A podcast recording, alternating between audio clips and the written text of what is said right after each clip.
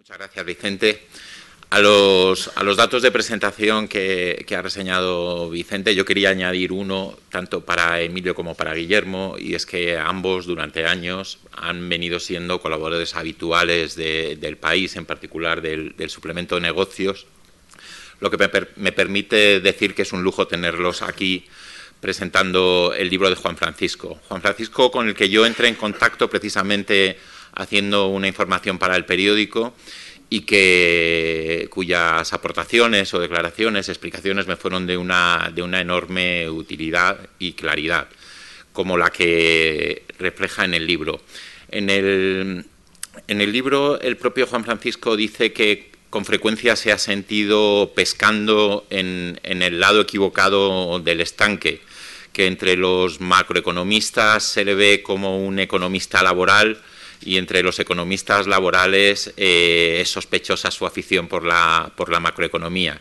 Yo en realidad lo que creo es que eso le ha servido para pescar en, todo el estanque y eso ha permitido que, en este libro pueda explicar la relación entre crecimiento y empleo, desmontar la falacia de la cantidad fija de trabajo, arrojar luz sobre esa gran desconocida que es, que es la productividad, criticar las políticas de empleo que en ocasiones equivocadas se han llevado a cabo en España y al final incluso lanzar la mirada hacia un, futuro insospechado, como, llama él, en que la robótica y la inteligencia artificial nos cambiarán la vida de forma que ni siquiera imaginamos y en particular el, mercado de trabajo, que es lo que, lo, que hoy, lo que hoy vamos a tratar. Mientras ese futuro llega y a falta de que un robot ocupe el puesto de moderador, hoy me toca a mí, hacer de, moderador y quería empezar precisamente preguntándole a Juan Francisco por qué la relación entre el crecimiento y el empleo es turbulenta y por qué es incomprendida. Gracias, Miguel. Antes de, antes de contestar a la pregunta, permítame que, permitidme que agradezca públicamente a la Fundación Rafael del Pino por hacer de anfitrión en este acto y a Guillermo, a Miguel y y a Emilio por haber accedido a participar y acompañarnos. Creo que la, mejor manera de contestar a la pregunta de Miguel es contar un poco la historia de cómo nace este libro. Eh, el origen de este libro se remonta a octubre del 2013. Eh, entonces la economía española estaba empezando a salir de la crisis, de la recesión, y como ocurre siempre en estas situaciones, mucha gente hacía una pregunta.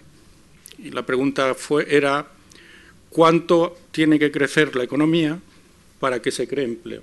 Es una, una pregunta que se repite continuamente en todas las recesiones. Eh, y en octubre del 2013 me invitaron a participar en, una reunión para discutir este tema y, me di cuenta de que se trata de una pregunta, preparando esa intervención, y reflexionando sobre cómo contestarla de una manera inteligente, me di cuenta de que es una pregunta muy poco útil para plantearse eh, los problemas del mercado de trabajo en España. Eh, porque si quieres responderla, tienes que empezar con la palabra depende. Y si una pregunta, como primera respuesta, tiene la palabra depende, es que la pregunta no está bien formulada. Y la pregunta no está bien formulada por dos razones. Y es porque cuánto crece la economía y cuánto empleo se crea son cosas que se determinan conjuntamente.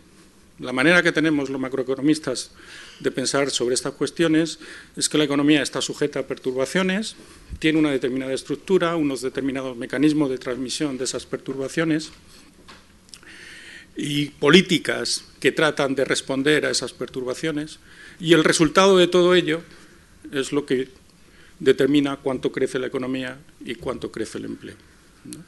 Entonces el libro surgió como una manera de explicar eh, al público en general por qué ese tipo de pregunta, por qué esa relación que se trata de establecer de causalidad entre el crecimiento de la economía y el crecimiento del empleo no es la mejor manera de analizar los problemas económicos y en concreto los problemas laborales de nuestro país. En segundo lugar, es una pregunta que se hace también con una segunda intención, Normalmente quien hace esta pregunta lo que está pensando es, bueno, si el gobierno pudiera estimular la economía aumentando la demanda agregada, gastando más, ¿cuánto tendría que hacer de este tipo de políticas expansivas para que crezca la economía y por tanto se cree empleo? Y de nuevo, este tipo de argumentación por la cual siempre que el gobierno gasta más se va a crecer, pues tampoco eh, está garantizado.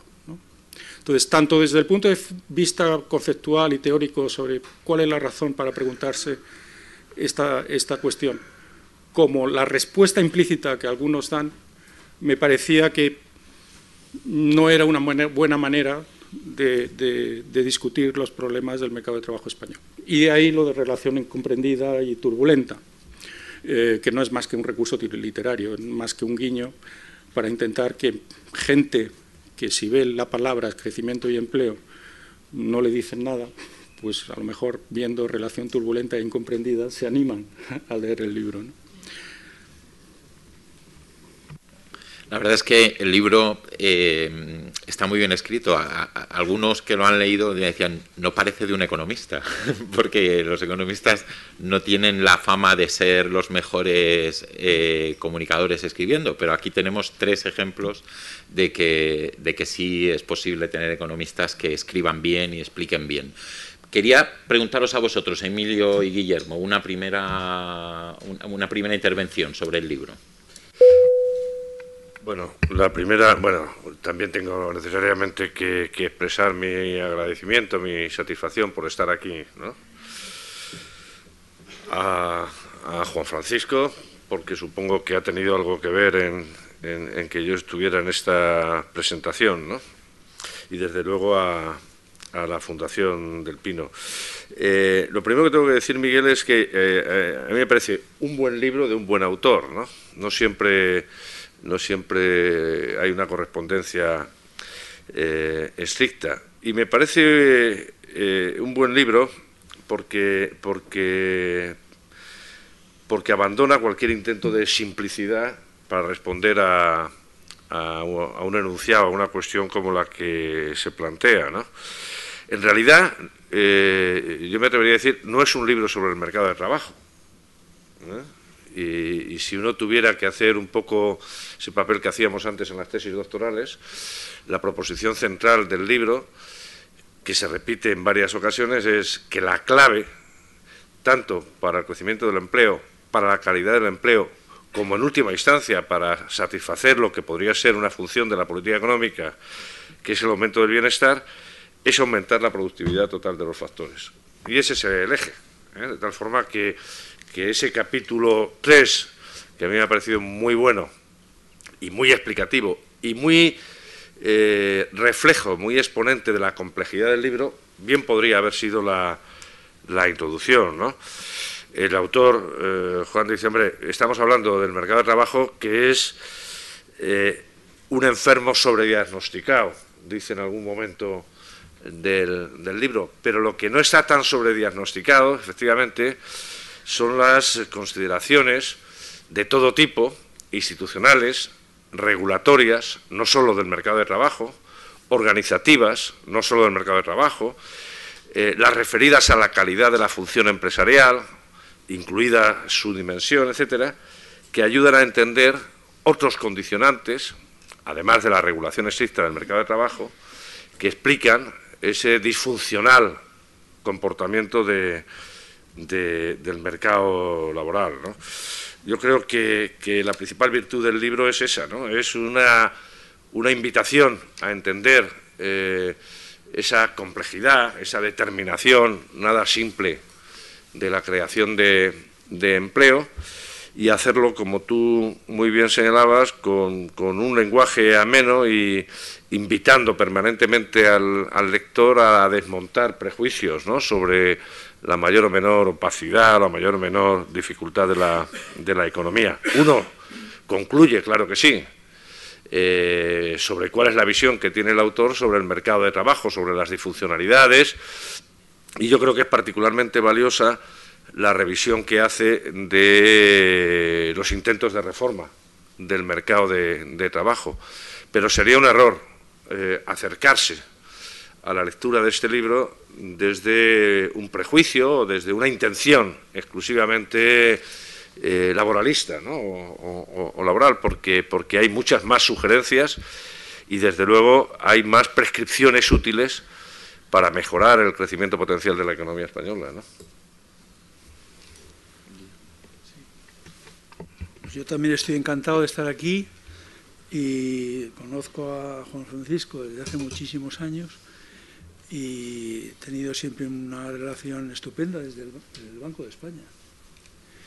Y yo creo que este libro, que es pequeño, de tamaño, es monumental, luego en la realidad, monumental, porque tiene una cantidad de información, de análisis, de estadísticas en cuadros para cada vez que tiene que opinar sobre un tema, están ahí todo, todo. Entonces, no se toma ninguna libertad de hablar de si el mercado de trabajo o si cómo ha funcionado la economía o cómo han funcionado las instituciones. No. Él cada vez que dice algo tiene toda la estadística y todos eh, los diagramas que son necesarios para apoyarse. Y claro, eso es fantástico, porque no es un libro de estos como los de Tamames al principio, que eran como de 500 páginas, sino que es un libro que se lee con facilidad, pero que no le falta nada. No le falta nada para tener una visión cuasi perfecta de eh, cómo funciona en España el tema del crecimiento y su relación con el empleo. Y además se aventura, que de eso también me gustaría hablar después, sobre el futuro, pero el futuro eh, a largo plazo. ¿eh? Hace una visión a largo plazo que ahí yo también me gustaría decir bastantes cosas sobre los, los peligros que tenemos eh, de cara al futuro, sobre el crecimiento de la población, eh, sobre una serie de, de aspectos fundamentales, sobre el problema de que el, el, mundo cada vez tiene un mayor grado de eh, un futuro cada vez más incierto por la cantidad de CO2 que producimos y de, eh, que es alucinante y que también daremos algunas cifras. Y claro, ya con eso yo creo que está sobradamente justificado este libro importante para todos. En un ratito hablaremos del futuro, y, pero yo quería ahora hablar un poco del pasado reciente, preguntando cómo ha afectado a esta relación que caracterizas como turbulenta incomprendida entre el crecimiento y el empleo la reciente reforma del, la reciente reforma laboral y si es posible no me contestes con depende. Eh, Bien, a ver, eh, dejemos de hablar del libro y hablemos de, economía española. ¿no? Entonces, eh, la economía española tiene una característica muy peculiar que muy pocas otras economías comparten. Y es que es una economía, los economistas decimos, muy volátil. Cuando crece, crece mucho y cuando hay una crisis, pues se destruye mucho empleo. Y desde hace, pues desde mediados de los años 80, eh, si uno dibuja cuánto ha crecido el PIB y cuánto ha crecido el empleo, eh, pues eh, encuentra series muy parecidas. Y esto no pasa en, otros sitios. Esta amplia volatilidad del PIB y del empleo y que ambos se muevan casi al unísono es algo que no ha ocurrido. Entonces, cuando ahora se dice eh, que, con poco que, todo el crecimiento del PIB se está traduciendo a crecimiento de empleo y se achaca eso a la reforma laboral, en realidad no es cierto. Si uno mira el gráfico, uno ve que esto le ha pasado a la economía española antes de la reforma laboral y después. Entonces, si algo ha hecho la reforma laboral, ha sido incidir todavía más en, esta volatilidad y en esta covarianza casi tan perfecta entre crecimiento del PIB y, empleo. Y, la razón básicamente tiene que ver con regulación del mercado de trabajo en todo lo que tiene que ver con coste de ajuste del empleo, coste de despido fundamentalmente. Lo que hace la reforma laboral en este sentido es reducir los costes de despido en una recesión y, sabemos que cuando los costes de ajuste del empleo, cuando los costes de ajuste de algo son más bajos, pues esa cosa se ajusta más.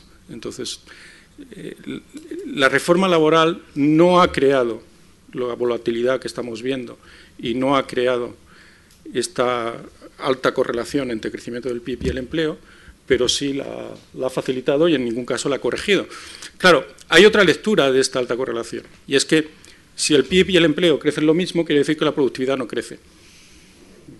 Y esto, de nuevo, pasaba antes eh, de la reforma y pasa después. Y una de, de las deficiencias de la reforma eh, que yo he discutido muchas veces es que en la reforma laboral no hay un empeño decidido, quizás no fuera el momento de hacerlo, pero ni en esta ni en los anteriores ha habido un empeño decidido por por favorecer eh, lo que Emilio citaba como el tema central eh, y el, nuestro problema central. Nuestro problema central es la productividad. Y la reforma en ese sentido no ha conseguido grandes avances.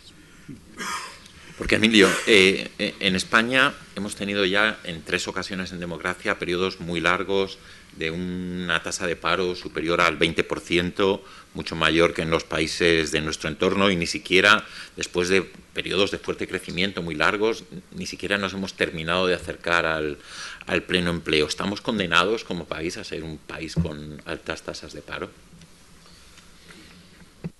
Yo creo que no, yo creo que, que de la misma forma que no si hubiéramos tenido ese debate hace 10 años, probablemente una pregunta que habría formulado sería, ¿estamos condenados a tener un desequilibrio en la cuenta corriente enquistado? Pues, pues no, ¿no? Eh, y ahí jugaría un poco el depende gallego de, que quería obviar eh, Juan Francisco. ¿no? Eh, yo creo que efectivamente lo que sí es verdad es que la regulación del mercado de trabajo ha dejado mucho de desear, todavía deja bastante que, desear tal y como lo, analiza Juan en su libro, ¿no? Eh, y genera mecanismos eh, defensivos incluso ante la creación de empleo por parte de las empresas. Yo creo que junto a ello, eh, que junto a digamos a esos defectos, a esas anomalías, a esas disfuncionalidades que dice Juan Francisco en el libro en, la, en la regulación del mercado de trabajo, también es necesario explicar quiénes son los agentes que, deciden contratar o deciden eh, despedir. ¿no? Y yo creo que en ese sentido eh, es donde juega mucho ¿no? el, papel que atribuye Juan Francisco a, la productividad. Por ejemplo, a la productividad total de los factores, me refiero. Por ejemplo, a la calidad de la función empresarial, ¿eh? que él insinúa, aborda fundamentalmente a través de, la consideración de la dimensión empresarial, pero que cada vez en mayor medida nos estamos encontrando con trabajos, eh, con un soporte empírico suficiente, que efectivamente apuntan a eh, una población eh, excesivamente minifundista de nuestro, de nuestro censo empresarial, en la medida en que efectivamente determinado tipo de, de reacciones a esa disfuncionalidad regulatoria son más acusadas en las pequeñas, en las microempresas, que en las pequeñas empresas, en la medida en que incluso las diferencias de productividad que observa en términos agregados Juan Francisco apenas existen cuando nos desplazamos en el censo empresarial y, comparamos España, Alemania, para empresas eh, a partir de 10 trabajadores. Las diferencias de productividad no son significativas. ¿Eh? Son muy significativas para abajo, que es donde tenemos el noventa y tantos por ciento de los 3.140.000 empresas eh, que tenemos. Por lo tanto, yo diría que, no estamos condenados, ¿no? En, en economía no hay, no hay una condena. Antiguamente los, los estructuralistas u otros economistas, los geógrafos, podían creer que el medio natural determinaba las condiciones de prosperidad por las que podía discurrir una economía. Afortunadamente, la evidencia nos ha demostrado que, también se pueden sortear ese tipo de restricciones. Lo que sí es verdad es que sería bueno que junto al empeño reformista, no siempre bien remunerado, eh, en el mercado de trabajo, aplicáramos lo mismo, ese mismo empeño, en otros mercados, en el entramado institucional, en la calidad de la regulación a nivel general y, desde luego, en la generación de incentivos o desincentivos para tener ese minifundismo empresarial que, tenemos todavía en nuestro país. En algunas ocasiones hay quien ha dicho que, el problema del mercado laboral español es que lo regulan los abogados y no los economistas. No, sé si, si, hay algo de eso. Guillermo, ¿tú qué, ¿tú qué crees que es el problema estructural que hay detrás de ese diferencial español de, paro con respecto a los países de nuestro entorno y de una forma tan, tan sostenida? Yo eh, creo que, por supuesto, eh, ha habido momentos de recesión ¿eh? en los cuales pues, ha aumentado la tasa de paro, pero el paro no ha evolucionado en, siempre de acuerdo con el crecimiento del PIB. Fundamentalmente por toda la cantidad de reformas que se han hecho en el mercado de trabajo. ¿eh? Tengamos en cuenta que es que es, han sido increíbles cincuenta y tantas ¿eh? de, distintos, de distintos tipos. Y se cree que con intentar meter mano a, cómo funciona el mercado, pues que se va a mejorar el funcionamiento del mercado y cada vez al revés, yo creo que lo empeoran. Esa es mi opinión, ¿eh? Y personal. Y por lo tanto, hemos llegado eh, hasta 2012, que hay una reforma que es un poquito mejor que las anteriores, pero hemos seguido teniendo una cantidad de problemas. También depende, y eso es un tema que yo me gustaría hablar, es que el sistema educativo no, ayuda nada a el mercado de trabajo. Porque eh, el 35% de los jóvenes y el 67% de los mayores tiene un nivel educativo bajo, solo de primaria, uno de los porcentajes más elevados de la Unión Europea, primero.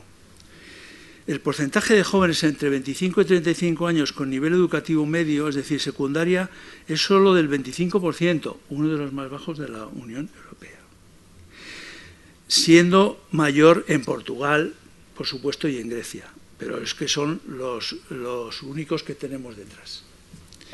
El porcentaje de jóvenes con educación superior de la población es del 40%, muy superior al de Alemania, que tiene el 29%, Austria e Italia con el 20, Finlandia con el 21 y por el contrario el porcentaje de mayores en España con educación superior es del 19% y la población entre 25 eh, de la población entre 25 y 64 años tiene un nivel educativo inferior a la secundaria superior.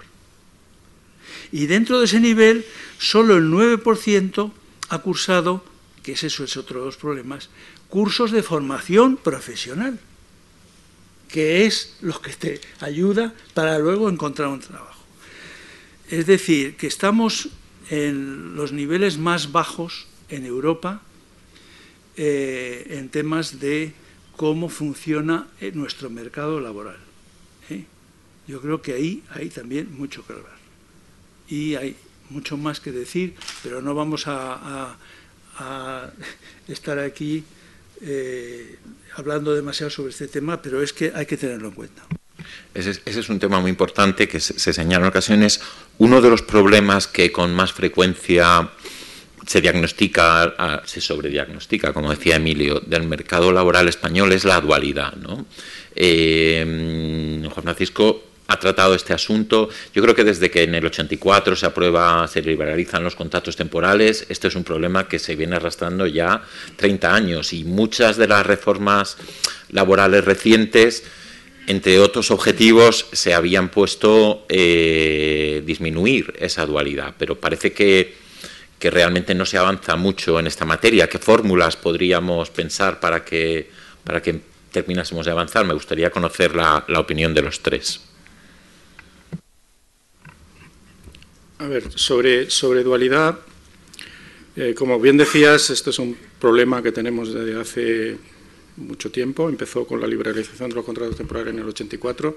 De hecho, uno de los primeros artículos que yo publiqué en revistas académicas, que fue en el año 85-86, eh, iba, iba, sobre esto. prácticamente como economista he nacido con este problema y, sigo, sigo viviendo con él. Eh, entonces, una de las cosas que hemos aprendido sobre, sobre temporalidad Primero, es que es la principal razón de esta gran volatilidad del empleo. Segundo, que es muy malo para la productividad. Tercero, que inicialmente era un problema que se concentraba en jóvenes y nuevos entrantes del mercado de trabajo, pero que con el tiempo se ha convertido en un problema mucho más extenso. Eh, ahora, los porcentajes de temporalidad en gente eh, de edad adulta pues, eh, pues nos bajan del 20% y que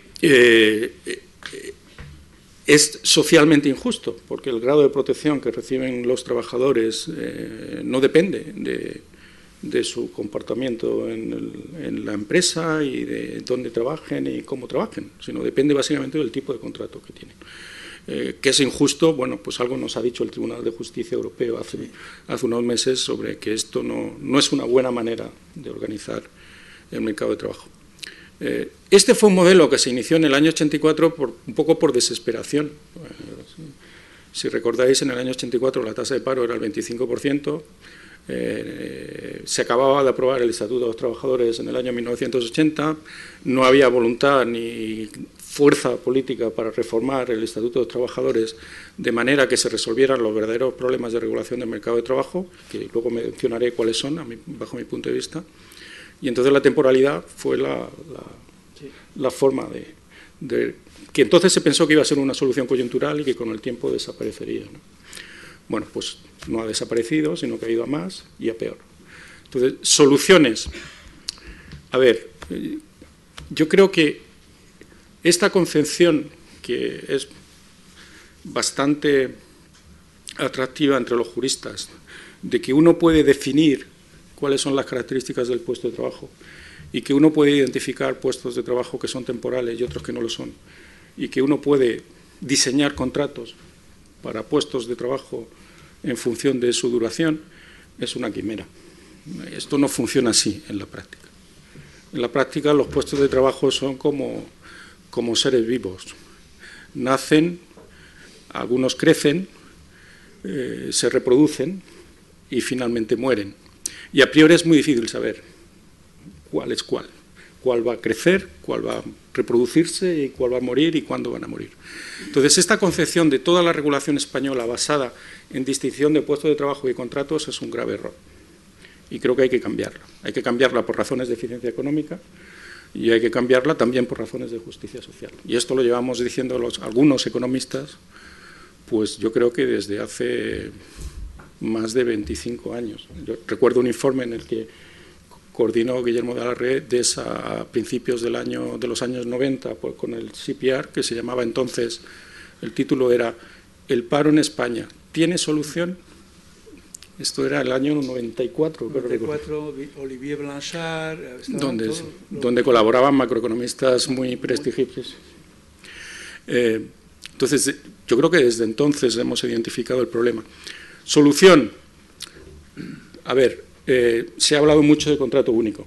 En el libro no se habla de contrato único, ¿eh? o sea que los que no crean en el contrato único pueden, pueden leerlo sin problemas, porque no se habla de contrato único. Pero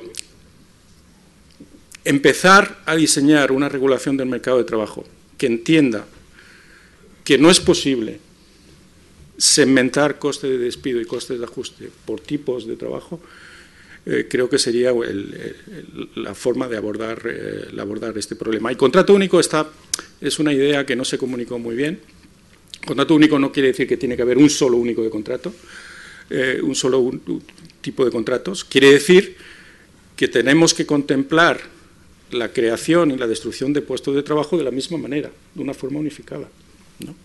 Eh, y creo que eventualmente, por las razones de, eficiencia y por las imposiciones de, que puedan venir desde el Tribunal Europeo, finalmente tendremos que volver a, considerarlo. Bueno, yo estoy muy de acuerdo con lo que acaba de decir Juan Francisco. Y eh, es, que eh, no, no funciona, no funcionan los sistemas que tenemos y si seguimos con ellos, pues vamos a seguir igual de mal. Por ejemplo, en, el caso del Servicio Estatal de Empleo, eh, que eh, creó el INEM, ¿no? Pues no está capacitado para colocar a los parados, en absoluto a pesar de que cuenta con 764 centros en toda España y 9.300 funcionarios, por lo que ha tenido que subvencionar con 200 millones de euros a 800 empresas de trabajo temporal, ¿eh? ETTs para poder eh, mejorar eh, la capacidad de colocación. Entonces, es que yo veo en ambos lados no funciona en la regulación y tampoco post eh, desempleo. ¿no? Y claro, esto es una situación eh, que no puede seguir así. Yo creo que tiene que haber un momento, ahora que eh, hay una cierta coalición en el país de partidos para expresa o, o no expresa, pero existe, es cuando se debería tomar en serio, tener en cuenta lo que piensan los expertos como, como tú, Juan Francisco, y eh, hacer las cosas bien. ¿no? Porque ya no hay disputa entre políticos ni nada, sino que oh, bueno, esto hay que arreglarlo porque es que llevamos desde el Estatuto de los Trabajadores. Así. Emilio. Eh, en lo que es fácil convenir ¿no? es en que es necesaria una simplificación contractual. ¿eh? Eso es, es un hecho. ¿no?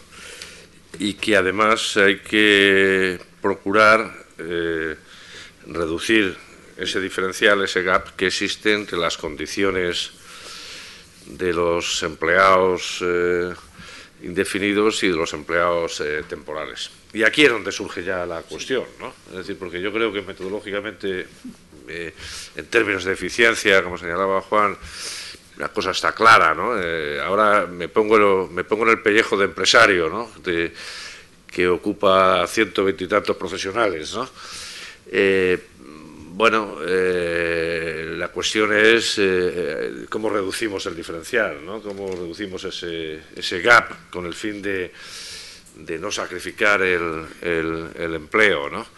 Y yo creo que es aquí donde no nos hemos eh, definido suficientemente, ¿no? Yo creo que efectivamente sí hay que eh, reducir ¿eh? los privilegios de los empleados indefinidos y quizá no ir, digamos, a la manifiesta desprotección de, de lo que hoy se consideran los empleados los, eh, los empleados temporales. ¿no?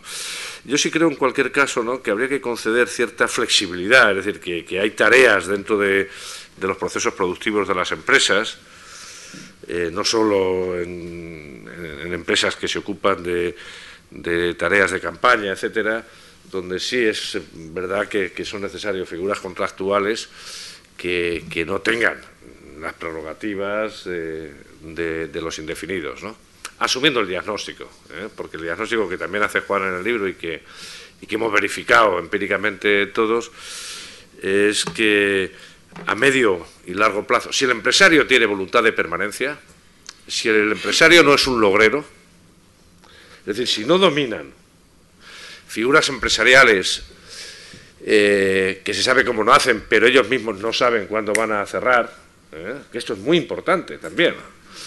Eh, la intención del empresario es, es tener, si ha hecho bien la selección, tener a ese empleado de por vida, ¿no? Porque efectivamente no solo por razones de especialización productiva, de formación, sino de identificación con lo que son los objetivos de la, de la empresa. La rentabilidad de, jugar, por así decirlo, ¿no? con, la confianza que tienen los empleados en, la permanencia a medio largo plazo en la empresa, la rentabilidad es claramente positiva. ¿no? Eh, lo que ocurre es que efectivamente la, propia regulación puede invitar a esa segmentación excesiva, pero también muchas veces, no sé, las intenciones de algunos empresarios, ¿no? Juan Francisco, en, el, bueno, desde los organismos internacionales nos siguen pidiendo nuevas reformas laborales. Eh, en el libro tú dices, tu diagnóstico es que lo que faltan no son flecos, que realmente el problema de fondo está por resolver. Y identificas básicamente dos problemas. En parte hemos hecho alusión a uno, perdón, que es la dualidad y el otro que tiene que ver con la negociación colectiva. Me gustaría que profundizases un poco en cuáles son esos dos problemas y qué, propones o qué, por qué vía deberíamos avanzar. el, problema de la dualidad tiene que ver con la regulación de los despidos llamados objetivos, los despidos por causas económicas. En, en España se puede despedir básicamente por dos, por dos motivos. El despido es causal, y se pueden alegar dos razones, o causas económicas o causas subjetivas, que es el llamado despido disciplinario. Eh, la, regulación del despido por causas económicas en España eh, es algo que está por resolver. Eh, se ha cambiado en las sucesivas reformas, se ha intentado cada vez hacer más liberal las causas de, de despido objetivo, pero eh, incluso después de la reforma del 2013, eh, esto se sigue, sigue sin ser cierto, de que en España despedir por causas económicas sea fácil, ya sean despidos individuales o despidos colectivos mediante expedientes de regulación de empleo. En el capítulo 4 del libro, cuando se habla de políticas de empleo, hay unas cuantas páginas eh, que mencionan dónde, dónde está el nudo el nudo gordiano de todo esto, y es que a pesar de que la legislación ha cambiado, y, de hecho en la reforma del 2013 las causas por despido económico se amplían notablemente, porque esto de que se pueda despedir con pérdidas durante los últimos tres trimestres es algo inusual, tampoco se ve en ningún país. Bueno, a pesar de eso, las empresas siguen encontrando dificultades para despedir por causas económicas. Y eso es lo que explica que la temporalidad sea tan alta.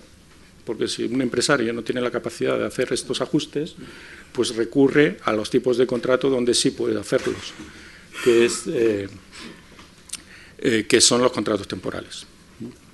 Eh, entonces, creo que la principal dificultad, el principal reto, es diseñar unos procedimientos de ajuste de empleo por causas económicas eh, que permitan que las empresas puedan reaccionar ante eh, condiciones adversas y que puedan reaccionar que no sea de otra manera que cerrando o, quebrando, que es lo que suele pasar eh, cuando estos procesos de ajuste no se permiten. Y en cuanto a la negociación colectiva, Claro, aquí hay otra peculiaridad en la economía española, en el mercado de trabajo español, que es que los convenios colectivos son leyes, y son leyes que deciden asociaciones patronales y representaciones sindicales, que en muchos casos eh, son poco representativas.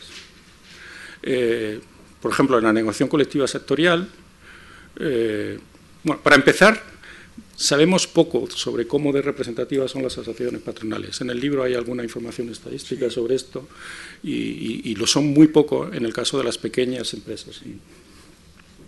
Y en el caso de, la de, las, eh, de las organizaciones sindicales sabemos más porque hay elecciones sindicales y podemos analizar esos datos, eh, pero basta con obtener eh, creo que es el 10% de los votos a nivel nacional en las elecciones sindicales, para que una organización sindical ya tenga el derecho de negociar todos los convenios sectoriales. ¿Mm? Bueno, que sean poco representativas y que los convenios sean de eficacia general, sean como leyes, eh, tiene consecuencias importantes. Sobre todo sobre estas pequeñas empresas que tienen que contratar y ofrecer unas condiciones de empleo que acaban determinando eh, asociaciones patronales que representan a otro tipo de empresas y organizaciones sindicales que obviamente protegen a su audiencia electoral. Eh, y no solo pequeñas y medianas empresas, es que las empresas de nueva creación eh, no están representadas en esa negociación. Y en un mundo como en el que estamos viviendo y en el que vamos a vivir, donde la rotación empresarial, la creación y destrucción de empresas cada vez va a ser más frecuente y donde los recursos se reasignan a través de la creación de nuevas empresas, poner barreras a la creación de empresas, poner barreras de entrada, y los convenios sectoriales son barreras de entrada, eh, es un problema grave. Eh, y cuando antes preguntabas, Miguel, eh, cuáles son las principales razones por las cuales la tasa de paro en España es tan alta, bueno, recurriendo al que es chiste del que está buscando las llaves debajo de la farola, las llaves del coche, se le acerca el policía y le dice, ¿qué hace? dice, bueno, estoy buscando las llaves del coche, que, las he perdido.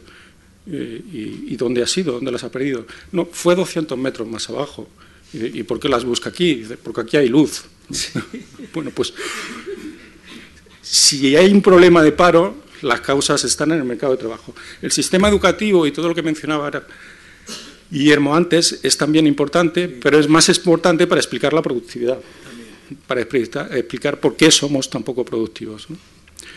Eh, creo que estos son los dos problemas fundamentales y el capítulo 4 sobre políticas de empleo en el libro están básicamente dirigidos a analizar estas dos cuestiones por las cuales eh, el mercado de trabajo español es bastante disfuncional y creo que ahí es donde las políticas deberían concentrarse. Muchas veces, déjame hacer un poco de abogado del diablo, los sindicatos dicen que con la misma legislación laboral el paro es del 12 o 14% ahora en el País Vasco y del 25 o 30% en Andalucía o Extremadura. ¿no? Eh, claro, esto es un cierto contraargumento contra esta exposición. ¿Cómo, se casa esta aparente contradicción? No, no, no, no, no lo es tanto. Eh, mm, por poner un, un ejemplo, eh, el virus de la gripe. El virus de la gripe es el mismo, infecta a varias personas, unas lo sufren más y otros lo sufren menos. Eh, de nuevo, como decía al principio, la manera de entender todo esto es lo que los economistas llamamos equilibrio general, que es otra de las excusas que hay en el libro para, eh, para, explicar eh, de qué va el libro. ¿no?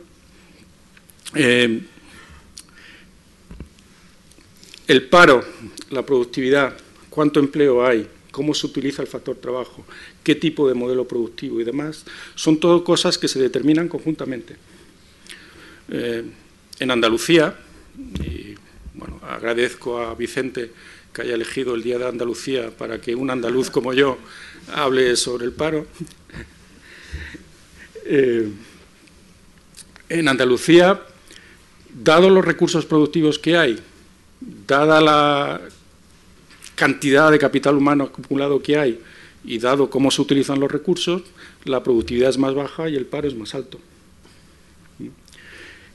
Y lo es porque la regulación, la regulación, aunque sea la misma que en Cataluña, pues tiene más efectos en Andalucía, de la misma manera que el virus de la gripe tiene más efectos en aquellos individuos que están más débiles.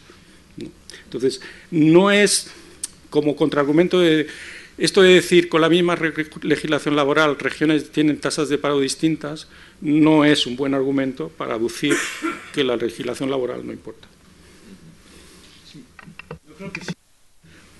Eh, estoy de acuerdo contigo, pero también hay que tener en cuenta que la cantidad de transferencias que recibe eh, Extremadura pues es muchísimo mayor por persona y por habitante, ¿eh? y Andalucía, que el resto de las comunidades. Y hemos visto también eh, las cosas que se han hecho con fondos europeos ¿eh? para mejorar el nivel de los trabajadores y que han desaparecido en manos de gente que las ha manejado y no han llegado a lo que tenían que llegar.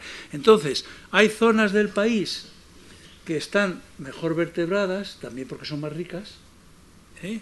como es el País Vasco, o Navarra, o Cataluña también, y otras menos, ¿no? Y eso hay que tenerlo también en cuenta, que esto pasa en muchísimos países que son grandes y entonces tienen zonas mucho más desarrolladas que otras, ¿no? O sea que eso también hay que tenerlo en cuenta. por buscar puntos de, de puntualización. Yo creo que, como decía al principio, el libro reivindica dos aspectos que yo creo que son fundamentales. ¿no? Uno es eh, la complejidad en la determinación de esos equilibrios, en la, en la determinación del empleo, etcétera, etcétera. ¿no? Y el otro es el papel central de la productividad, ¿eh? de la productividad multifactorial. ¿eh? Es decir, ahora puede ser todo más o menos importante, pero en el medio largo plazo, como diría Krugman, lo único importante es la productividad. Y yo creo que si hay diferencias, sobre todo en términos de productividad total de los factores, entre la economía de Euskadi y la economía de Semadura.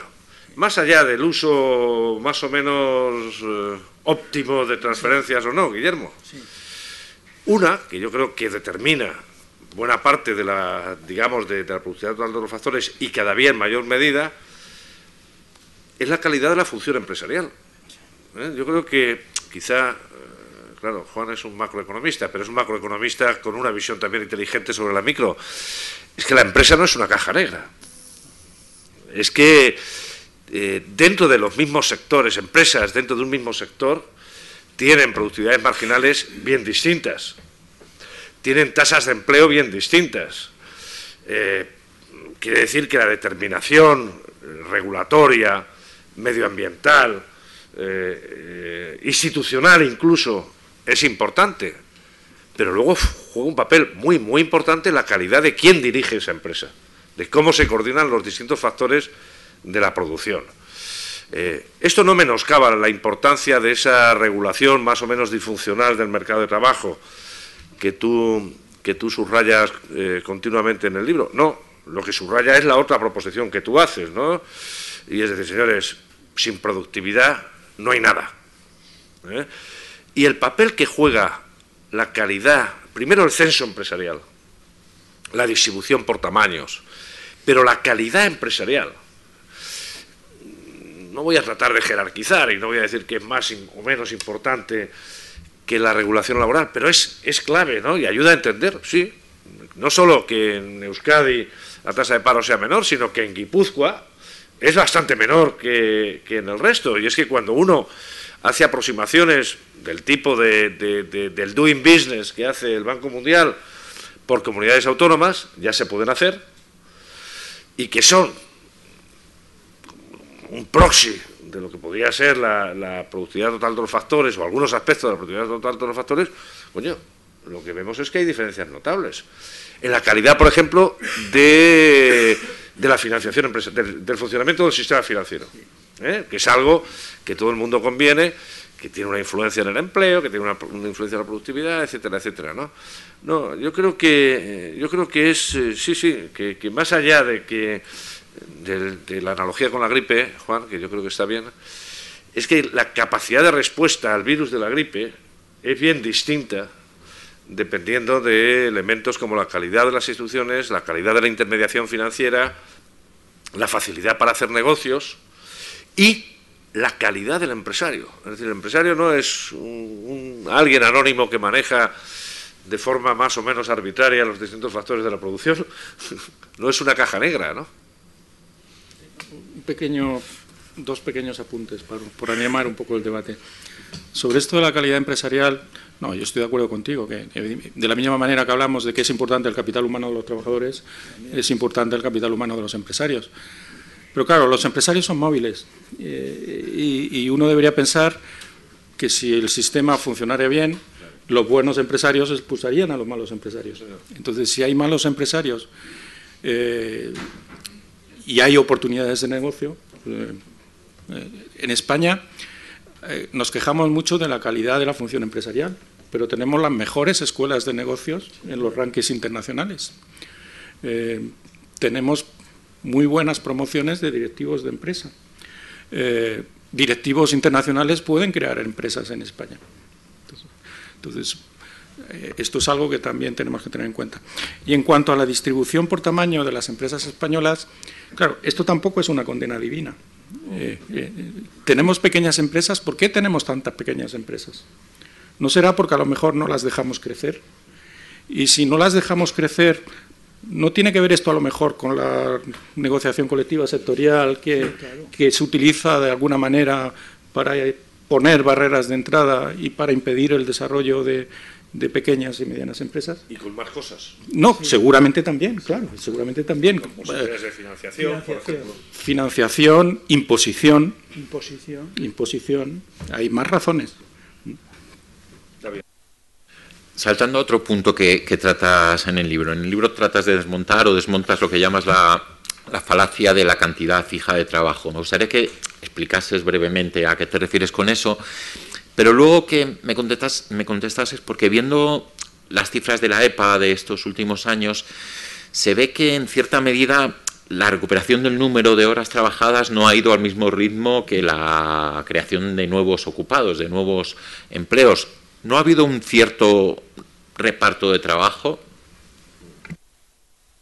No, no, sin duda, esto está pasando. Una de las razones por las cuales está creciendo tanto el empleo es porque está creciendo mucho el empleo a tiempo parcial, está creciendo eh, eh, y, están creciendo menos las horas de trabajo. No, yo creo que aquí hay que distinguir eh, en la relación entre horas de trabajo y empleo. Creo que hay que distinguir tres cosas que son distintas. Una es en qué medida podemos utilizar políticas que reducen el tiempo de trabajo como respuesta a situaciones transitorias de crisis, eh, pues eso, eh, como se hizo en Alemania, por ejemplo, durante la crisis, creando lo que llaman cuentas de horas y permitiendo que los trabajadores dejaran de trabajar cuando no había trabajo y, pasaran a, ser subvencionados en parte por el Estado. Y esto en Alemania ha funcionado bien. Y ha funcionado bien por dos razones. Primero, porque ellos sí tenían problemas transitorios coyunturales, la crisis no era una crisis estructural. Y en segundo, razón, en segundo lugar, porque tenían instituciones que permitían experimentar este tipo de políticas. Eso no es, eso no tiene nada que ver con la falacia de la cantidad fija de trabajo. La segunda cosa que tenemos que distinguir es que inevitablemente hay una reducción, una tendencia secular eh, a la reducción de las horas de trabajo, porque a medida que somos más productivos, ese aumento de la productividad nos gusta gastarlo con más consumo, pero también con más ocio. Entonces la tendencia es que cada vez vamos a trabajar menos horas. No como predijo Keynes en los años 30 aquí en Madrid, que decía que nuestra generación trabajaría 15 horas a la semana, eh, cosa que puede pasar dentro de dos generaciones, y, lo podemos, y, ahora si queréis hablamos de esto. Eh, pero esto es una tendencia. Y esto tampoco es a lo que me refiero con la idea de falacia de la cantidad fija de trabajo. A lo que me refiero con la falacia de la cantidad fija de trabajo es a la idea de que el empleo, la cantidad de empleo está fija y que los políticos pueden decidir cuánta gente hay trabajando simplemente decidiendo cuántas horas trabajamos cada uno de nosotros. Bien expulsando a gente del mercado de trabajo, bien reduciendo la jornada laboral, bien prohibiendo, grabando las horas extraordinarias o prohibiendo el pluriempleo. Este tipo de políticas de forzar reducciones de las horas de trabajo para conseguir que haya más gente trabajando, esto no ha funcionado en ningún país. No ha funcionado y, hay razones lógicas por las cuales no funciona. Eh, en el libro se, explican algunas. Eh, este es eh, esta idea de que si somos más vamos a tener menos puestos de trabajo, si vienen más inmigrantes, eh, los trabajadores nacionales van a tener menos oportunidades de negocio, de, trabajo, o si expulsamos a la eh, población de mayor edad, jubilamos anticipadamente, los jóvenes van a tener más empleo. Esto no es cierto ni empíricamente, eh, ni hay modelo teórico económico que sostenga algo como esto. Esto que acabas de decir es una realidad muy importante, incluso en Estados Unidos, porque ahora Trump quiere echar a los eh, sin papeles, ¿eh? que son todos iberoamericanos, y, eh, y entonces se queda sin, sin, la, sin mano de obra importantísima dentro de, porque todos los servicios y todas las tiendas y todo lo están llevando ellos. Entonces tú expulsas a esa gente y no hay quien pueda hacer lo que ellos hacen. ¿eh? Entonces esto de que no hace falta inmigrantes es una locura monumental, porque además, si no hay inmigrantes, quiebran las, las pensiones, quiebran todas las pensiones, cuidado de los sistemas, si no hay nuevo flujo de personas que cotizan, quiebran. Entonces, se dice una cantidad de tonterías por ahí y se oye que es realmente alucinante. Pasamos a hablar un poco del futuro. Después de, en 10 o 15 minutos van a tener también la oportunidad de hacer ustedes las, algunas preguntas. La idea es que acabemos en torno a las ocho y media, pero, pero bueno, en 10 o 15 minutos abrimos un turno de, preguntas de, los asistentes. Eh, y cuando hace referencia al futuro, eh, haces alusión a algunos de los problemas que ha mencionado antes Guillermo, como el envejecimiento de, la población, el cambio climático, pero luego hay un tema que, puede cambiar todo de una forma que aún no sabemos cuál es, ¿no? Y, y, además hay el miedo, de alguna manera, a que esta digitalización, la innovación, la robótica, la inteligencia artificial, esta revolución se convierta en la primera que no acaba produciendo más empleo, porque estos miedos han existido en el pasado, ¿no? Y de ahí los luditas y demás, ya, conocemos esta historia, pero ¿será que ahora nosotros somos los nuevos luditas pensando que esto va a ocurrir? ¿O realmente hay la posibilidad de que en esta revolución tecnológica sea sustancialmente diferente? Bueno, eh, antes de hablar del futuro, tengo que admitir que yo soy de los economistas que no tiene una bola de cristal. Entonces, eh, no, sé cómo va a ser el futuro. Pero sí hay algunas tendencias bastante preocupantes y que plantean problemas económicos y problemas para la política económica bastante fundamentales. Uno es el demográfico, que mencionaba Guillermo. Otro es el cambio climático, que también se ha mencionado. No sé si ha sido Guillermo o Emilio quien lo ha mencionado. Y está el tema del cambio tecnológico. A ver, ¿qué sabemos sobre cambio tecnológico? Bueno, tú lo resumías bien, Miguel. Eh, el cambio tecnológico no destruye empleo en el medio y largo plazo. Lo que hace es cambiar la composición del empleo. Lo que hemos visto durante toda la experiencia histórica que tenemos es que cada vez que hay una revolución tecnológica se destruyen puestos de trabajo, pero aparecen otros. O sea, las máquinas hasta ahora han sido complementarias al trabajo humano. Entonces, cuando creábamos una máquina, al mismo tiempo creábamos la necesidad de que alguien operara esa máquina. Y por eso no se destruye empleo en términos globales, sino que cambian las ocupaciones y cambia la composición sectorial y ocupacional del empleo. ¿Qué pasa con las nuevas tendencias tecnológicas, con la robotización y la inteligencia artificial? Bueno, la novedad ahora es que parece que hemos descubierto que si a una máquina le ponemos un código de informático y, y demás, esa máquina puede operar completamente sola, sin necesidad de que alguien esté pendiente eh, de supervisarla o de operarla, porque además es una máquina que va a aprender. Y si aparece un problema, va a saber cómo resolverlo ya sola, sin necesidad de que haya un humano alrededor diciéndole cómo tiene que actuar ante ese problema. Esto puede pasar o no puede pasar, pero indicios tenemos de que hay máquinas que van a ser completamente autónomas, por ejemplo, el coche sin conductor, algo que ya, es una realidad. ¿no? Entonces, ¿hasta qué punto esto se va a generalizar? Bueno, pues como decía, yo no tengo una bola de cristal, pero si esto se acaba generalizando, esto tiene consecuencias fundamentales para la manera que organizamos el trabajo, que pensamos sobre el trabajo, sobre cómo nos educamos para, para, para trabajar o para vivir. Eh, y, en definitiva, es una sociedad completamente distinta a la que estamos acostumbrados. Puede pasar o no puede pasar. Puede pasar, por el contrario, eh, que estas nuevas máquinas eh, no puedan hacerlo todo por ellas solas y que se siga necesitando el trabajo humano, que será un trabajo de naturaleza distinta, con funciones distintas y con tareas distintas. ¿no? Eh, no sé, no creo que lleguemos. Hay una metáfora muy bonita que atribuyen a un filósofo polaco que murió hace unos meses, Bauman, que decía que en el futuro las fábricas tendrían solo dos empleados, un hombre y un perro. La función del hombre sería darle de comer al perro y la función del perro sería evitar que nadie tocara nada en la fábrica. ¿Va a pasar esto? Evidentemente no. Pero cómo de cerca vamos a estar de esa metáfora eh, y cómo de rápido nos acerquemos ahí plantea cuestiones bastante trascendentes.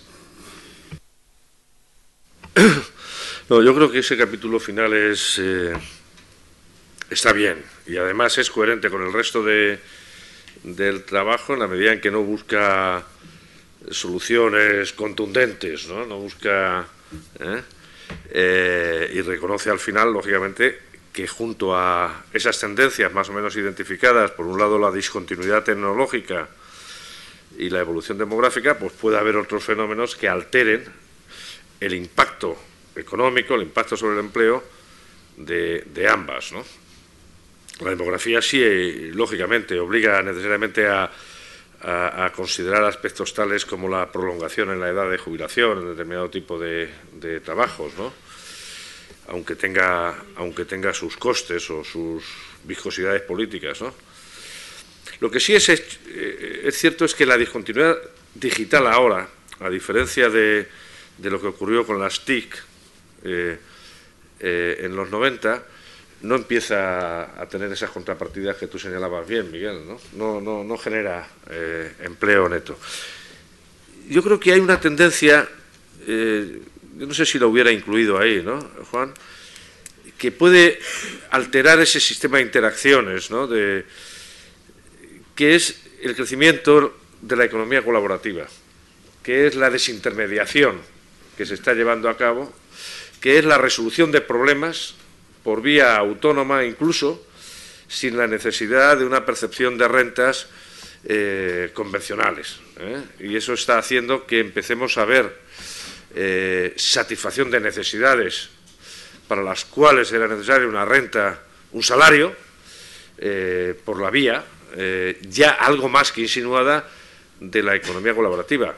En la organización prácticamente de todos los mercados concebibles. ¿no? no sé hasta qué punto esto puede de alguna forma suavizar, paliar, alterar, en última instancia, algunas de las consecuencias tanto de la evolución demográfica como, sobre todo, de la ausencia de empleo asociado a, una robotización creciente de tareas insospechadas. No, sé si, si las de periodista, pero me llamaba la atención el otro día eh, eh, escuchando a un hombre de un, de un equipo de investigación de, de, de, la Universidad de Cambridge poner en solfa la virtualidad de los arquitectos ¿eh? y algunas otras profesiones. Yo creo que, frente a esto sí es bueno reivindicar soluciones que, subyacen también, que están en, el conjunto del, libro. que tiene que ver con la actitud, con la permeabilidad de la economía a lo externo, es decir, lejos de, reaccionar, como estamos observando en algunos países, con una intensificación del proteccionismo, eh, aumentar incluso la, apertura, la permeabilidad. Dos, reenfocar habilidades, eh, en términos precisamente de manejo, de dominio de esa disrupción eh, digital. Y tres, aunque sea un tópico, eliminar todavía los obstáculos que siguen existiendo en nuestro país a, la capacidad para emprender. Es decir, a la capitalización, al aprovechamiento de esas nuevas oportunidades que sin duda están surgiendo ¿no? y van a surgir. ¿no? Yo no soy tan pesimista ¿no? con, esas amenazas futuras. ¿no? Es una cuestión de. No, no es pesimismo, no es una cuestión de pesimismo. Quiero decir, Eh, si los robots hacen el trabajo por nosotros, seremos más felices. No, la cuestión es si, como dice Bill Gates, el problema es, el problema si, es si cómo- pagan IRPF o no. ¿Eh? esta idea, esta idea de que la solución es poner impuestos a los robots, No, no cualquier impuesto. no, no, o que los robots paguen, paguen cotizaciones sociales, eh, a mí me parece bastante peregrina. Es decir, No, cotizaciones Sí, sociales no, pero, pero tributos. No, no, pero ya existen esos tributos. Eh, si- el- el- el- a ver, si, si los robots hacen nuestro trabajo y lo hacen bien, pues somos más felices, podremos disfrutar mejor del ocio y buscaremos otras cosas que hacer. Ahora, el problema es cómo vamos a distribuir los bienes y servicios que facilitan esos robots. ¿Qué mecanismos vamos a tener para hacerlo? A través de impuestos es imposible a través de impuestos es imposible, no puedes hacerlo a través de impuestos. Entonces, habrá que buscar alguna manera de distribuir eh, los bienes de capital de manera que se puedan distribuir la producción. Eh, Richard Freeman, que es un economista laboral muy, eh, muy reputado internacionalmente, tiene una pequeña nota en, en- en una colección que se llama ISA World Labor, que dice quien sea propietario de los robots será propietario del mundo. Eh, bueno, pues eso es lo que nos debería preocupar, la propiedad de los robots y cómo distribuimos lo que los robots vayan a producir. Y de nuevo, el sistema impositivo tiene límites, no lo puedes hacer solo con el sistema impositivo. Sí, yo quería hablar de, bueno, por un lado, el tema de la población, las cifras son eh, increíbles, increíbles, porque eh, en, en el 2015 la población mundial son 7.350 millones, será 9.730 millones en el 2050 y 11.200 millones en el 2100. España pasaría de 46 millones en el 15 a 44,8 millones en el 50 y a 38,3 millones en el 2100. ¿sí? Por eso dice, no necesitamos inmigrantes ni de tal. Luego, un 10 en el 2050, un 10, 16% de la población española tendrá más de 64 años y los mayores de 74 serán el 7,6%, el 15,3% y 21,4% en esas fechas. La población europea en edad de trabajar, de 15 a 74, está re registrando cifras negativas a una tasa anual de una media de menos 0,53 en Europa y menos 0,8 en España, ¿eh? que es altísimo.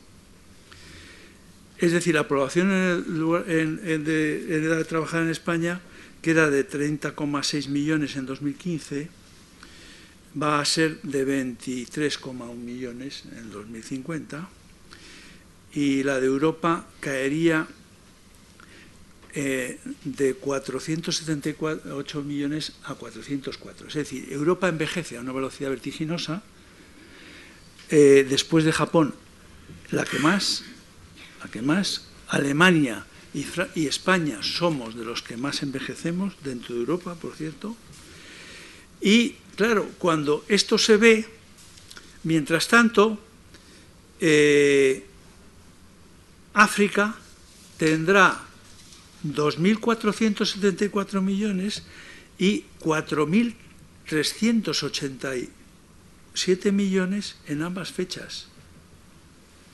Y claro, y Asia, sin embargo, reducirá. Nigeria tendrá más habitantes el 2100 que toda Europa, incluida, por supuesto, Rusia. Solo Nigeria. Es decir, que nosotros, eh, a, eh, a, menor población en edad de trabajar, menos PIB, y si no dejas que entre gente a trabajar, pues entonces eh, será, y nadie, bueno, las pensiones quebrarán, lo primero, si quiebran las pensiones, quiebra la seguridad social, y así. Entonces, el futuro, que no lo vamos a ver nosotros, pero nuestros hijos y nuestros nietos Eh, como decía Keynes, pues sí, eso es un, va a ser muy complicado. Bien, vamos a abrir ahora un turno de preguntas de los asistentes.